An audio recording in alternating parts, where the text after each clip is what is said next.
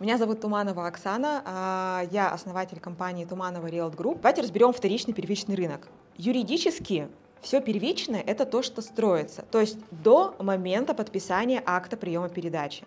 Вот пока акт приема передачи не, не э, подписан, это считается первичка. То есть как бы юридические объекты еще не существуют. Типа существует строящийся проект, объект, то есть объекта нет. Как только подписывается акт приема передачи, статус юридически переходит во вторичный рынок. Все, то есть после подписания объект существует, объект построен. Все. То есть получается, э, понимаете, вот это юридически, потому что очень многие считают почему-то как. Э, все, что вот за последние лет пять строилось, это типа первичка, а все, что старый фонд, это типа вторичка. То есть э, это неправильное понимание. Что выгоднее купить, квартиру на первичном или вторичном рынках? Вопрос относительный будет. Грубо говоря, если вы э, хотите, скажем, зайти э, в покупку с ипотекой, выгоднее будет первичный рынок новостройки, потому что там есть субсидированная ипотека, э, господдержка, много еще других видов ипотек, которые можно э, использовать. То есть, соответственно, у вас будет минимальный процент по ставке плюс также преференции партнеров, поэтому у вас ставка будет минимальная. Если брать вторичный рынок а, и вы заходите в покупку с ипотекой, то там ставка будет выше. А, ну, если, например, сравнить, а, на данный момент, ну, мы сейчас берем в среднем, потому что ставки, они меняются от даже самого заемщика, то есть в среднем, например, по Господдержки ставки идут в районе 6,5, плюс-минус у каждого банка немножко не отличаются. А это базовая ставка. Э, если берем там субсидированный, там есть и 0,1, и 0,4%, и 4%, то есть они скачут. А если берем, например, вторичный рынок, то в среднем, ну даже по моим э, крайним клиентам, которые мы одобряли, э, получается ставка в районе 10-11%. То есть ставка выше будет. Но если вам, например, нужно купить и заехать, то тогда, конечно, выгоднее будет вторичный рынок, если вы не готовы ждать, пока строится первичный. А что выгоднее продать? Если у вас, например, там строящийся объект, по уступке продать его будет быстрее. Почему? Потому что у вас цена будет ниже, чем у застройщика, плюс уже, соответственно, какой-то период времени там, ожидания прошел, то есть там обычно остается небольшой хвостик, подождать люди его готовы. И у покупателя будет также возможность воспользоваться минимальными процентными ставками по ипотеке, то есть господдержка, субсидированная и так далее.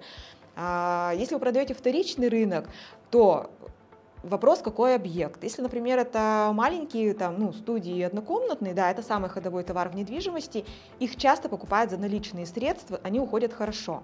Если квартиры уже двухкомнатные, трехкомнатные и более, и плюс, опять же, метраж имеет значение, то стоимость такую вряд ли человек придет с наличкой купит. То есть такие есть, но их очень мало. Человек будет идти с ипотекой там процент выше. Не все готовы даже под 11% идти. Это, конечно, не 20 там, или 26%, но и не 8, которые были ранее у нас. Поэтому многие все равно в моменте ожидания ждут, что ставка снизится. А, прогнозы, в принципе, такие есть, поэтому, да, часть людей еще в ожидании. На данный момент первичка уйдет, наверное, быстрее, чем вторичный рынок. А во что выгоднее инвестировать? В квартиру в строящемся доме или в объект недвижимости на вторичке? Вопрос, какую маржу вы хотите.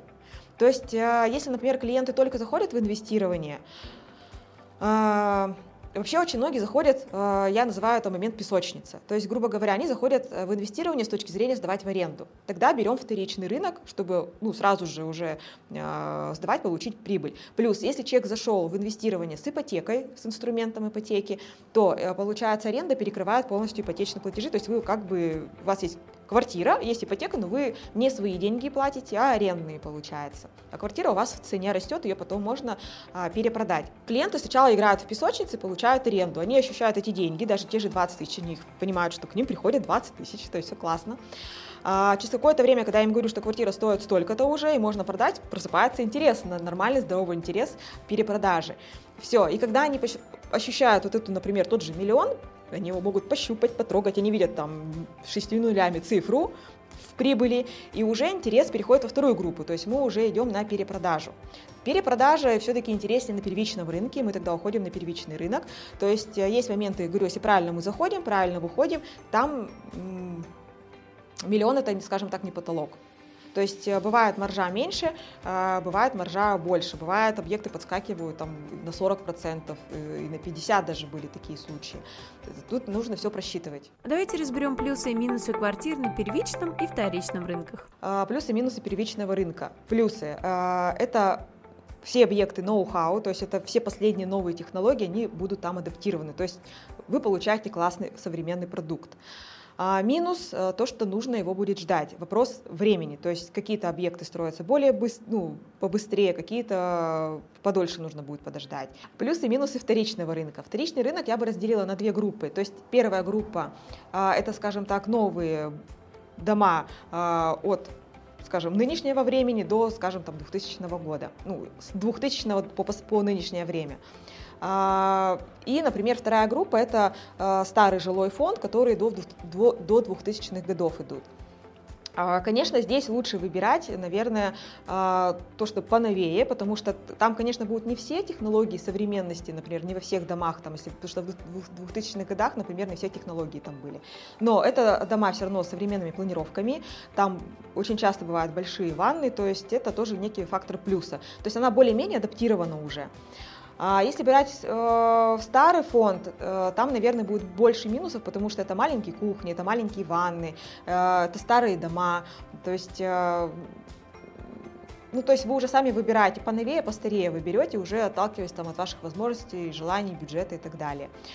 А, плюс наверное, то, что не нужно ждать, то есть вы берете, покупаете, заезжаете, либо сдаете в аренду. Также я бы отметила такой фактор э, юридический, то есть э, когда вы покупаете, например, новостройку, новостройки э, более проще и меньше рисков для сделки. На вторичном рынке нужно тщательно проверять пакет документов. Иногда этот пакет документов проверяется по предыдущей сделке, потому что если там, например, в свое время продавец приобретал там, а там была приватизация, все равно даже начинают изучаться те документы, банки при ипотеке часто их запрашивают. Перед тем, как покупать квартиру, проверьте собственника и документы. В обязательный пакет входит выписка из ЕГРН. Это первый важный документ, который стоит посмотреть.